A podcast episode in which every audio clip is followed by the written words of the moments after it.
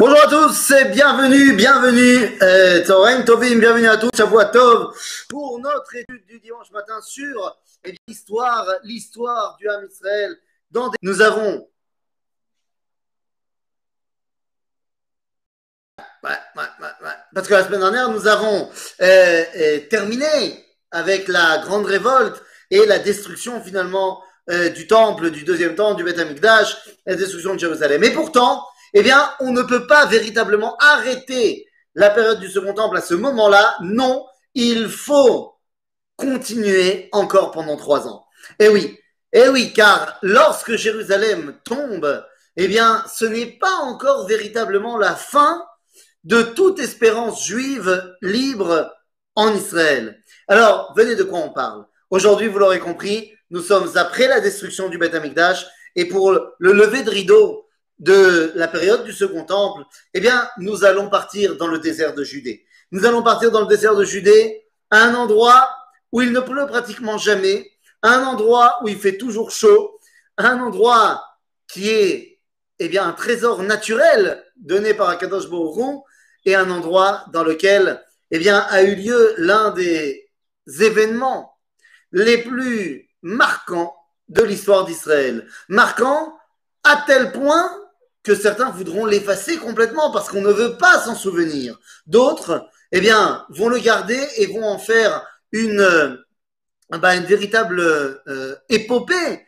Et d'autres mettront Bichlal cet événement comme étant, eh bien, euh, comment dire, le mythe fondateur de toute réalité vaillante et vigoureuse dans la résurrection nationale d'Israël dans les 100 dernières années.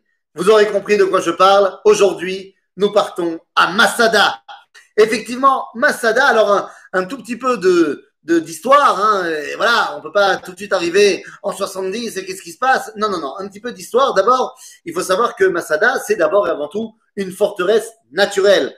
C'est-à-dire qu'avant même que des, des personnes qui se sont dit, tiens, on va faire de cet endroit une forteresse, eh bien, faut comprendre que la topographie de l'endroit est déjà une forteresse naturelle. Nous sommes dans le désert de Judée, sur les bords de la mer Morte, mais nous sommes sur un caillou, un véritable caillou, mamache, qui fait 600 mètres de long, 300 mètres de large, qui fait, qui est surélevé à 350 mètres de, de hauteur. Et donc, vous comprenez que c'est un caillou qui est, eh bien, tout simplement seul, seul, qui n'est pas rattaché à d'autres chaînes de montagne. Il est vraiment tout seul, en plein milieu de rien. Ce qui lui donne déjà, eh bien, cette capacité à, déjà, eh bien, cette capacité à, bah, être imprenable. Effectivement, avec le temps, va être mis en place un petit chemin, un petit chemin pour monter en haut de ce gros caillou. Ce chemin sinueux qui va permettre de monter le long euh, de la paroi rocheuse, eh bien, on va le connaître comme étant le nom du chemin du serpent. Les premiers qui vont véritablement comprendre qu'il y a un potentiel à cet endroit-là vont être les Hashmonaïm. Et oui, l'époque de Hanouka, lorsque les guerriers Hashmonaïtes, les combattants de la famille de dynastie de Yehuda et de ses frères, eh bien, vont comprendre l'importance stratégique de Masada et donc vont commencer à mettre en place là-bas une mini forteresse. Je dis mini forteresse parce que comparé à ce que plus tard, c'est vraiment mini. Et effectivement, une fois que les Hashmonaïm vont faire de Masada un lieu qui sert de refuge, un lieu qui est une forteresse imprenable déjà pour l'époque, on parle d'Alexander Yanaï, du grand combattant, euh, de, de, enfin, du grand roi des Hashmonaïm qui a fait énormément de conquêtes, eh bien on parle de lui comme étant celui qui va euh, le premier créer une forteresse à Masada, mais en vérité, si on parle de bâtisseur à Masada, eh bien il faut attendre un petit peu plus. On part de l'histoire des Hashmonaïm pour arriver directement aux grands bâtisseurs de cette époque-là. Les années sont les années moins 37, moins 4, c'est les années du roi Hérode, on a déjà parlé. Et Hérode va faire de Masada, eh bien, une véritable, pas forteresse, mais pratiquement une ville. C'est une forteresse énorme. Il y fait construire des palais, des palais, oui, messieurs, dames. Et des palais, oui, messieurs, dames. Et on pourra souligner le palais ouest, mais surtout le palais nord, à Armand sur le flanc de la montagne, un palais en trois étages absolument incroyable. Il utilise les matériaux de construction les plus à la pointe de la technologie, les plus chers. On peut y retrouver la couleur pourpre qu'on trouvait dans les fresques qui n'était que permise par les gens proches de l'empereur de Rome. Donc on voit vraiment ici une construction incroyable. Hérode va se servir de Masada comme étant sa résidence secondaire, sa résidence d'hiver. Lorsqu'il fait trop froid à Jérusalem ou à Césarée, eh bien, il viendra à Masada. Ok, ça va. Résultat des courses, eh bien, lorsque les Romains vont prendre possession de la région, à Masada, il n'y a plus grand-chose qui s'y passe. Donc Masada, on va laisser une toute petite garnison là-bas. Mais bon, c'est histoire de dire qu'on est là. C'est ce qui va amener en l'an 66, lorsque la grande révolte commence, eh bien, ça va déjà mûrir dans la tête de certains combattants que Masada pourrait devenir, eh bien, une place forte juive. Et effectivement, ça ne va pas se faire attendre. Dès le début de la grande révolte, une partie des Canaïm, une partie des Zélotes, comme on dit en français, eh bien, va aller conquérir Masada. Ils vont aller conquérir Masada, ils vont sans trop de mal réussir à s'occuper de la garnison romaine qui est là-bas, parce que c'est une petite garnison et que jamais de la vie elle était préparée à une attaque comme celle-là. Et donc, eh bien, ils sont à Masada. La vérité, c'est que pour l'instant, les Juifs sont à Masada, mais les combats ne sont pas vers la région de Masada de toute façon. Donc, eh bien, c'est une place forte juive, mais qui ne sert pas à grand-chose. Il va falloir attendre. Attendre la fin des combats de Jérusalem pour que Masada devienne eh bien, un endroit extrêmement important. Pourquoi? Eh bien, parce que lorsque Jérusalem tombe, lorsque le Beth Amikdash tombe, eh bien, ceux qui veulent continuer la lutte doivent partir dans le seul bastion de défense juive qui s'appellera donc Masada, effectivement. C'est à ce moment-là que plus de 900 personnes, hommes, femmes, enfants, vont trouver refuge à Masada. Ils sont là-bas dirigés par un homme, Elazar, fils de Yaïr. Elazar ben Yaïr lui-même est, on va dire, d'un naturel euh, de, révolte. C'est-à-dire, son père était déjà un révolté, son grand-père a mené la révolte de la Galilée contre Hérode. Donc, on va dire que c'est quelqu'un qui est déjà baigné dans l'art de la guerre, du combat, et de ne pas accepter l'autorité en place. En l'occurrence, certainement quand cette autorité est extérieure. Alors, la question qu'on se pose, c'est que lorsque les gens arrivent à Masada, comment ils y vivent? Eh oui, comment est-ce qu'on peut vivre à Masada? C'est un rocher en plein milieu du désert. J'ai dit, il ne pleut pratiquement jamais. Certes, mais Hérode était un, grand personnage dans sa folie également, mais un grand bâtisseur. Il a fait construire à Masada eh bien, un système d'irrigation, des rigoles, en fait, qui partent de l'est de Jérusalem jusqu'à ben, jusqu'au ventre de la montagne. Il y a trois citernes énormes à l'intérieur du ventre de Masada. Il y a des puits également en extérieur. Et donc, finalement, eh bien, il y a de l'eau en veux-tu, en voilà, jusqu'à ce que les Romains arrivent et ne détruisent le système d'irrigation d'eau en faisant l'appareil de siège. Eh bien, il y avait ici une possibilité de survivre en eau potable, eh bien, pendant des années. Il y a également de quoi faire pousser un tout petit peu de céréales, un tout petit peu. Nous avons des animaux qui permettent de donner du lait, du fromage, de la viande de temps en temps, qu'on a fait venir avant, évidemment, les combats contre les Romains, bien sûr. Donc on y vit tranquilloum. Mais quel est l'idéal des Juifs qui vivent à Masada après la destruction du Beth Amikdash Pour l'instant, il n'y a pas encore de Romains qui sont là. Il n'y a pas de dixième légion romaine qui vient faire le siège de Masada. Pas du tout. Masada, eh bien, sert à trois choses. Ça sert bah, de refuge, tout simplement, mais ça sert également de camp de base pour les Juifs qui décideraient de continuer à faire des actions contre eh bien, euh, les Romains, et c'est ce qui va se passer. De Masada, pendant la nuit, on va sortir et faire des actions coup de poing contre Engedi, contre Hebron. Pourquoi? Eh bien, parce que les Romains qui ont pris possession de tous ces endroits-là pillent les récoltes pour s'en faire euh, bah, de l'argent. Et donc, euh, à Masada, on vient attaquer à la, à, seringue, chirurgicalement, pour eh bien, ne pas laisser les Romains profiter de la région. Finalement, il y a une troisième raison pour laquelle on est là, c'est parce que c'est pas seulement un refuge, mais ça devient un idéal de vivre librement sans la domination romaine. À la question que vous posez, est-ce que les gens de Masada étaient des religieux? C'est pas une question qu'on peut aborder comme on l'aborderait au XXIe siècle. Parce qu'au XXIe siècle, aujourd'hui, vous avez des gens religieux et des gens pas religieux. En d'autres termes, des gens qui croient en Dieu, des gens qui ne croient pas en Dieu. On va dire comme ça, à l'époque de Masada, tout le monde croit. La question est de savoir, est-ce que je suis l'enseignement des prouchim, des rabbins, l'enseignement de Tztukim, l'enseignement qui est le mien, mais la connexion avec le spirituel est présent chez tout le monde, y compris à Masada. On trouvera pour preuve le nombre ahurissant de mikveh, mikvaot qu'il y a à Masada. Alors, ils ont été créés pour la plupart par Hérode, bien sûr, mais le fait de continuer à l'utiliser comme tel montre qu'il y a quand même, eh bien, une, quelle que soit leur, euh, on va dire leur obédience religieuse, il y a quand même chez les, combattants de Masada, eh bien, une forte euh, considération pour tout ce qui est du domaine du spirituel, de la Torah. Ça ne veut pas dire qu'ils étaient des rabbins, ça veut pas dire qu'ils étaient des religieux, on va dire même le, contraire. Les soldats de Masada, pour la plupart, sont anti-rabbins, anti-prouchim.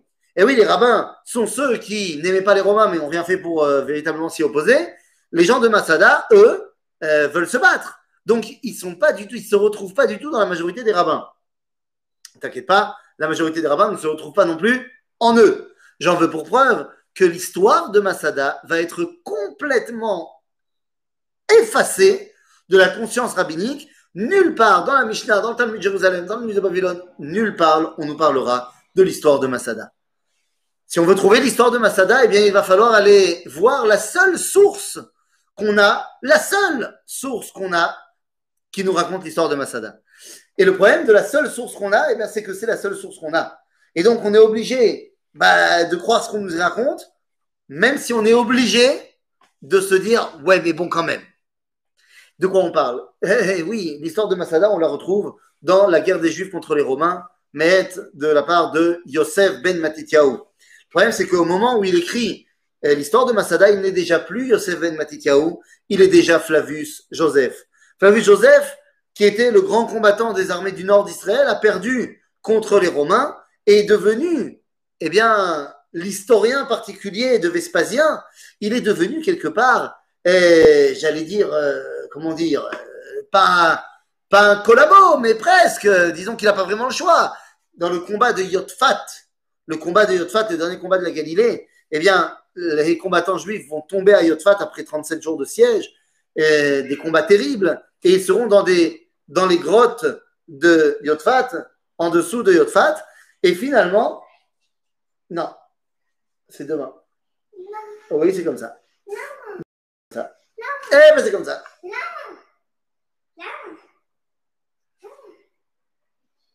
Bekitsour, les combattants donc de Yotfat vont se cacher à l'intérieur des grottes et finalement, eh bien, c'est là qu'on connaîtra pour la première fois l'idée euh, du suicide collectif, si vous voulez, euh, pour ne pas tomber entre les mains des Romains. Yosef Ben Matityahu est l'un des deux rescapés de Yotfat finalement va tomber entre les mains des Romains.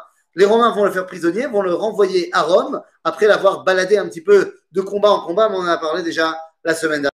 Kitsour, finalement, Yosef ben Matityahu.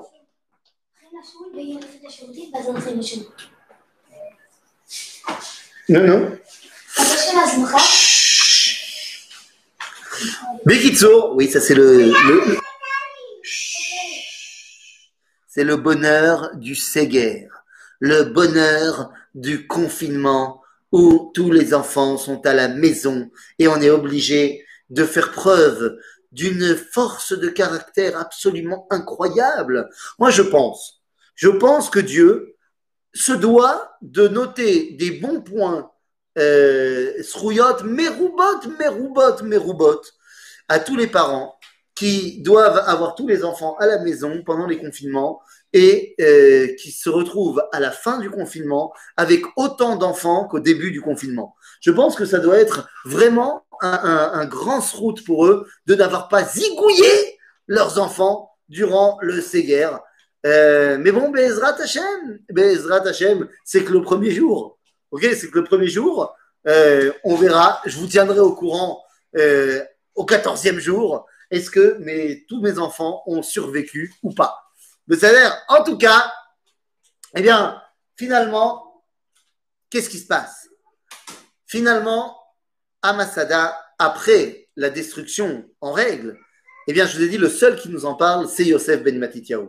Et le problème, c'est que Flavie Joseph, à ce moment-là, est déjà sous le contrôle des Romains. Est-ce qu'il est Amine, comme on dira en hébreu, est-ce qu'il est authentique Est-ce qu'il est fiable?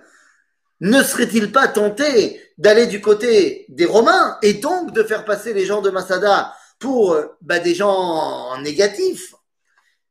La question de Flavius Joseph et de son impartialité est une question qui est toujours euh, remise en question tous les ans, tout le temps, tout le temps, tout le temps. Mais en vérité, il faut se poser une seule question. Est-ce qu'on a pu vérifier les dires de Flavius Joseph? Eh bien, il y en a plein que non. Quand il parle euh, de, de, de, souvenirs, de dialogues, machin, tu peux pas forcément vérifier. Mais quand Flavius Joseph nous parle d'autres choses vérifiables, à savoir des, des, des, constructions, des données, des, des, calculs, toutes les choses qui ont, qui ont été vérifiables dans les dires de Flavius Joseph et qui ont été vérifiées se sont avérées exactes. Et donc, euh, bah, on peut de là se dire, bah, alors si pour tout ça il a dit la vérité, pourquoi penser qu'il a menti pour le reste? Donc il y a des gens qui sont tentés de dire que Flavius Joseph, il est légitime et il est authentique, et du moins pas authentique, mais, il est euh, fiable. D'autres diront que pas du tout, qu'au contraire, il a accepté de vivre sous le joug des Romains, qu'il est devenu finalement, euh, allez, le mot va être balancé, même si c'est dur à dire, qu'il serait devenu un capot, une, une, balance, un collabo pour les Romains. donc il y a, y a des camps vers là, il y a des camps vers là. Donc c'est vraiment euh, partagé. Mais le fait est que de toute façon, on n'a pas le choix. On n'a pas le choix car c'est le seul texte qui nous raconte l'histoire de Masada. Alors, de quoi parlons-nous? Nous parlons, eh bien, de ces 900 personnes et quelques qui ont trouvé refuge sur le rocher de Masada et qui donc, pendant un, dans un premier temps, vont tout simplement faire des coups d'action, des coups, des coups de poing contre l'Empire romain. Au début, les Romains attaquent l'endroit qui a été attaqué. Mais très vite, ils se rendent compte eh bien, qu'il n'y a plus personne à attaquer, puisque les hommes d'Elazar Ben Yair font des actions coup de poing, comme on a dit. Ils partent la nuit, boum, ils attaquent, ils repartent. On ne les voit pas. Et ça va prendre du temps. Ça va prendre du temps pour que finalement, eh bien, les Romains comprennent que la base opérationnelle, c'est Masada. Et c'est à ce moment-là qu'on va envoyer Flavius Silva aux commandes de la dixième légion romaine pour aller ben, régler la question de Masada. Sauf que, eh bien là où on pense que ça va être une campagne vite réglée, il ne s'agit que d'un petit bastion, 900 euh, personnes, à peine 1000 personnes, la majorité des femmes, des enfants, Besséder, ça va être vite réglé pour une armée romaine. Seulement lorsque les Romains arrivent à Masada, eh bien, ils comprennent quel est le problème. Le problème de Masada, eh bien, il est, j'allais dire, triple. Le premier problème, ben, c'est comme on a dit, la topographie.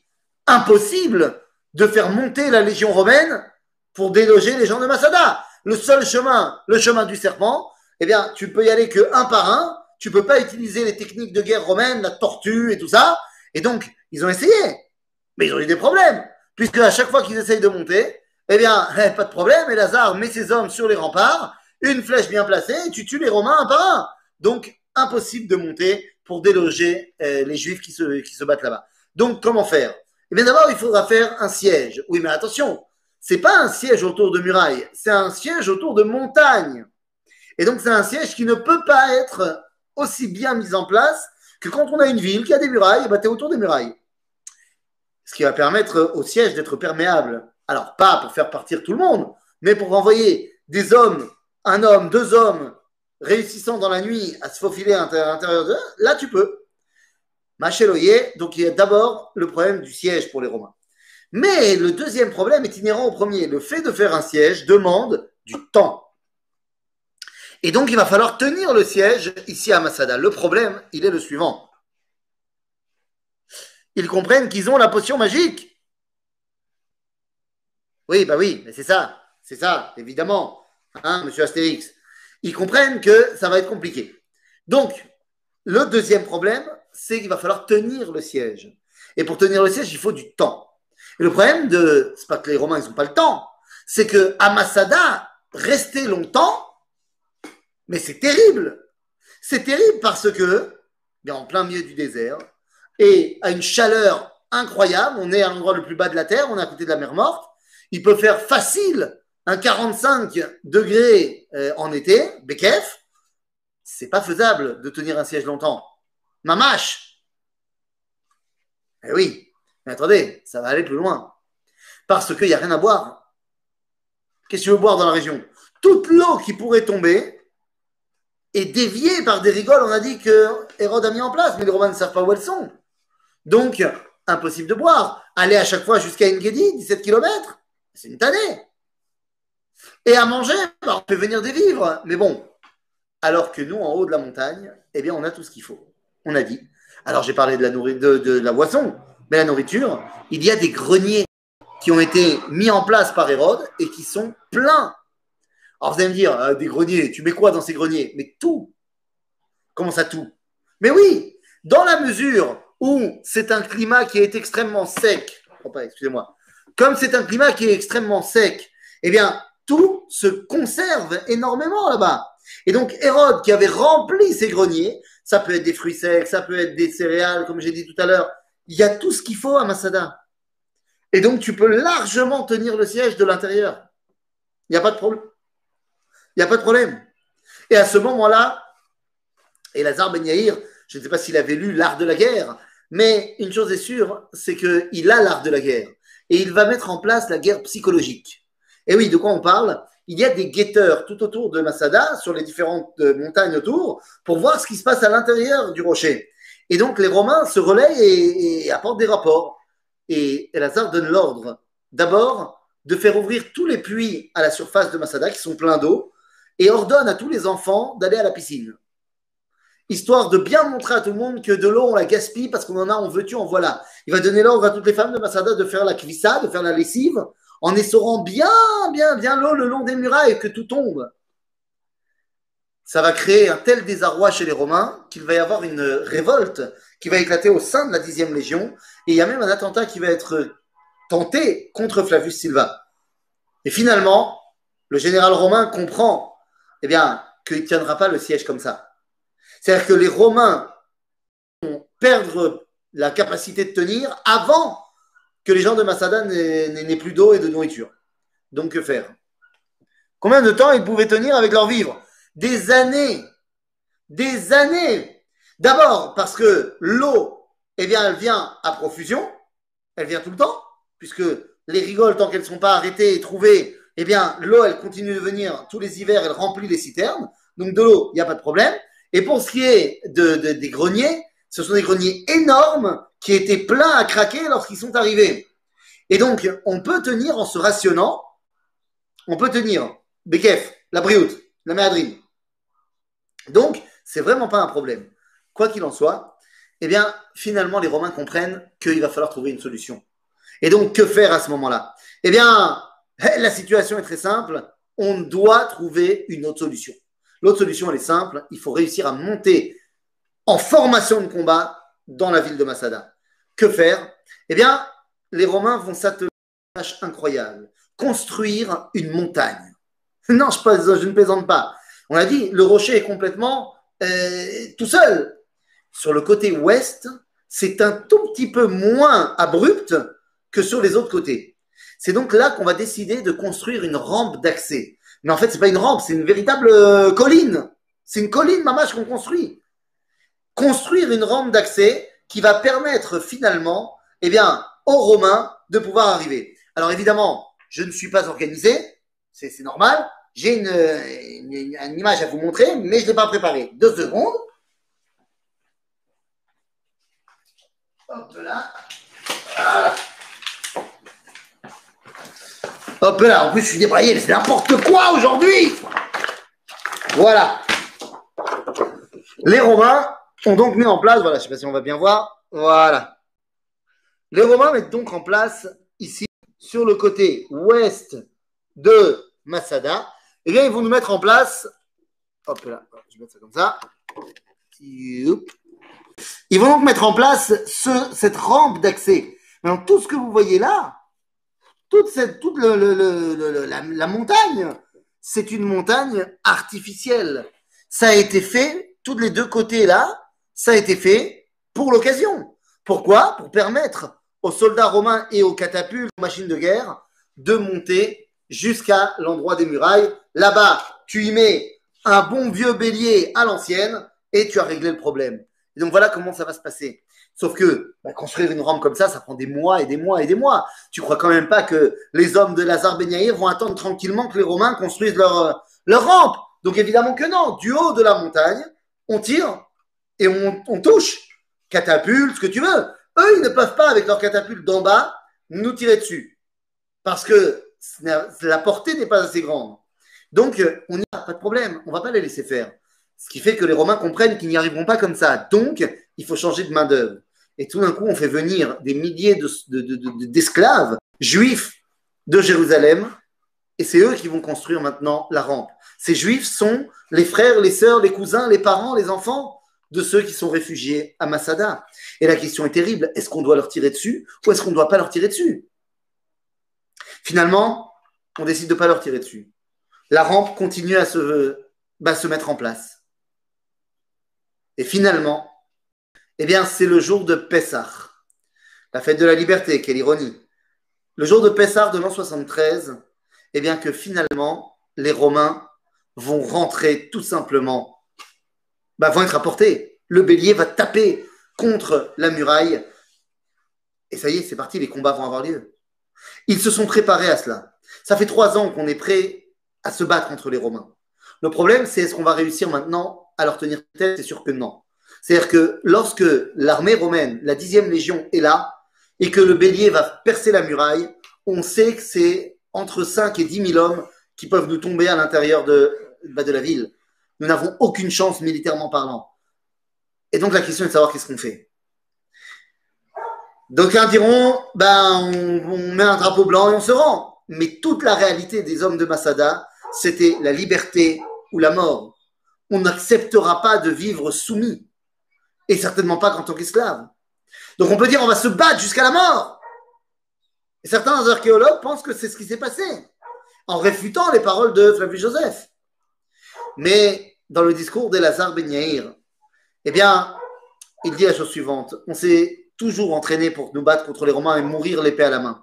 le problème, c'est que maintenant, ils vont venir dans, la ville et, et bien à ce moment-là, peut-être qu'une minorité d'entre nous aura la chance de mourir l'arme à la main, mais la majorité d'entre nous se fera massacrer, et, pas l'arme à la main, mais après des années de maltraitance en tant qu'esclave. La majorité d'entre nous se fera prendre en esclavage, comme nos frères de Jérusalem. La liberté ou la mort. Et Yosef Ben Matityahu raconte qu'il s'est passé la même chose que à Yotfat, que finalement, eh bien, dix hommes ont été tirés au sort et on a retrouvé les morceaux d'argile avec les noms de ces hommes dans ce qu'on appelle aujourd'hui la salle du tirage au sort. Parmi ces noms, on a retrouvé le nom du commandant, Elazar Ben Yair, qui vont être ceux qui vont être euh, astreints au dur travail de tuer leurs frères pour qu'ils ne tombent pas entre les mains des Romains. D'après Flavius Joseph, il n'y a qu'un seul homme qui finalement, eh bien, lui seul devra se donner la mort. Comment est-ce qu'on connaît l'histoire? Eh bien parce que, d'après Flavius, il y aurait euh, deux femmes et trois enfants qui, refusant de, mourir, se cachent dans les citernes. Et lorsque les Romains arrivent, ils les découvrent et on ne sait pas trop ce qui leur arrive. Ils sont envoyés à Rome et il y en a une qui rencontre Flavius Joseph qui lui raconte toute l'histoire de Masada. Oui, non, non, oui, l'homme est chané. Le fait est que Masada a été pendant trois ans le dernier bastion de défense et de fierté juive face aux Romains. Finalement, Masada est tombé. Finalement, Masada est tombé et à part quelques euh, moines euh, byzantins qui sont venus s'installer et qui ont créé d'ailleurs une, chapelle euh, byzantine à cet endroit-là, eh bien cet endroit a été complètement abandonné pendant 1900 ans. Jusqu'à ce que finalement, eh bien, après la guerre des six jours, cet endroit redevienne un endroit qui est sous contrôle juif, sous contrôle de l'État d'Israël et qui donc peut redevenir le mythe fondateur. Déjà, ça avait commencé avant, déjà en 48. Masada était redevenu le mythe des combattants qui n'étaient pas prêts à se laisser dominer par l'oppresseur. Après 67, on a pu revenir à Masada. Eh bien, cet endroit est devenu un véritable symbole pour les soldats d'Israël, pour tout le monde qui viennent visiter le site de Masada, comprendre quelle a été la vie de ceux qui n'ont pas accepté eh bien, l'exil, qui n'ont pas accepté la, la domination romaine, qui n'ont pas accepté la soumission, qui ont voulu rester des juifs jusqu'à la fin, jusqu'à la fin. On peut dire que Masada a été la petite lumière dans les ténèbres qui a brillé une dernière fois avant que la lumière nationale d'Israël s'éteigne pendant 1900 ans. Masada aujourd'hui est devenu le symbole de la réussite lorsque nous revenons à Masada eh bien nous avons l'habitude à l'armée comme ça de dire cette phrase Masada ne tombera pas une deuxième fois. Peu importe si on est véritablement d'accord avec le, mode de vie des Canaïm, des Sikarim de Lazar Ben l'homme est Dans l'histoire, même si on a voulu effacer leur histoire, eh bien, ils sont restés quelque part ceux qui ont ramené l'honneur et la fierté d'être juifs, ceux à qui on pouvait se rattacher pour reconstruire une identité guerrière 2000 ans plus tard. La fin de Masada en l'an 73 eh bien, marque la fin officielle de l'époque du Second Temple. Et la semaine prochaine, il n'aura plus, on n'aura plus qu'à eh, commencer une autre période. La question, c'est est-ce qu'on revient en arrière pour parler du premier temple ou est-ce qu'on va en avant dans l'époque de la Mishnah et du Talmud Eh bien, j'y réfléchirai cette semaine et je vous dirai la semaine prochaine. À bientôt les amis. Shavuot Tov.